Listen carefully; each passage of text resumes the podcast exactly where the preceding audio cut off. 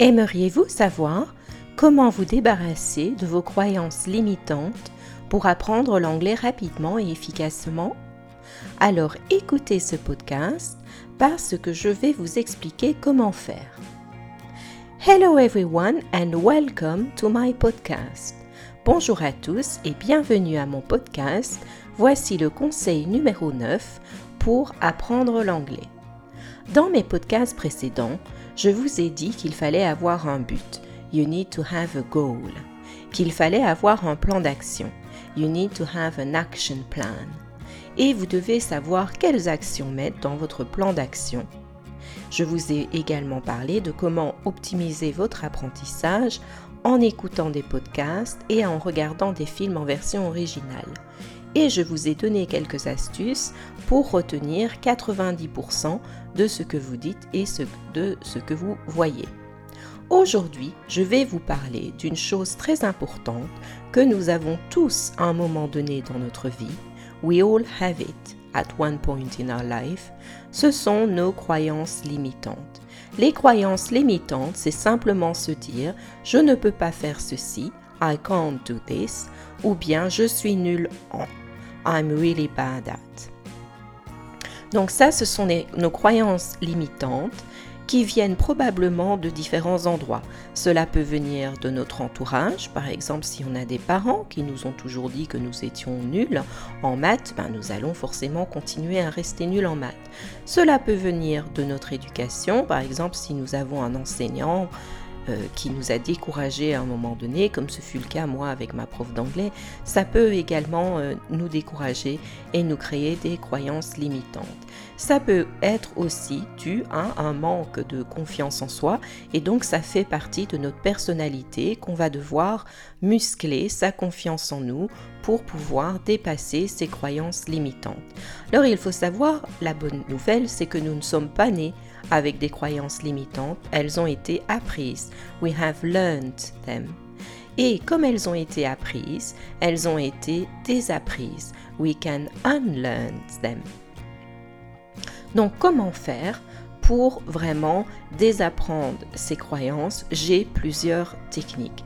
Il faut aussi savoir que c'est très important de désapprendre ces croyances limitantes, car ces croyances, on les entretient, we maintain them, et alors elles vont devenir des croyances entretenues, c'est-à-dire elles vont faire partie d'un cercle vicieux et nous allons avoir droit à des prophéties auto-réalisatrices, self-fulfilling prophecies. Par exemple, si vous vous dites toujours je suis nul en anglais, ça ne va pas vous encourager à progresser, à trouver des solutions. Et euh, le plus vous allez dire cela, le moins vous allez faire et le plus euh, cela va rester le cas. Donc ça va s'auto-réaliser, même si vous n'étiez pas nul en anglais à la base. Parce qu'il faut bien penser que débutant, ça par contre, tout le monde l'est et tout le monde l'a été à un moment donné de sa vie. Everyone is a beginner. Donc pour dépasser ces croyances limitantes, je vous offre 5 stratégies. La première chose, c'est les affirmations positives. Vous vous dites simplement et vous l'écrivez sur un papier, je suis bon en anglais. I'm good at English. La deuxième chose, c'est la visualisation.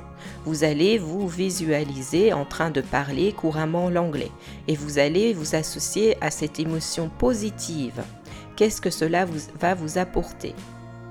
La troisième chose, c'est se mettre à l'action et célébrer les petites victoires, c'est-à-dire chaque fois que vous avez franchi un cap, vous allez célébrer cela.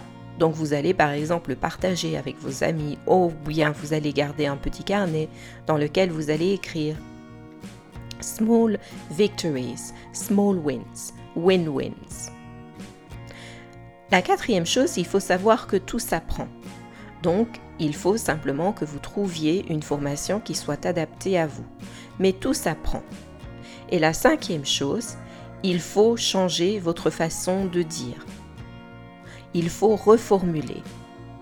Il ne faut plus dire je suis nul, mais il faut dire je vais faire ceci, je vais me former, et je vais devenir bilingue en anglais.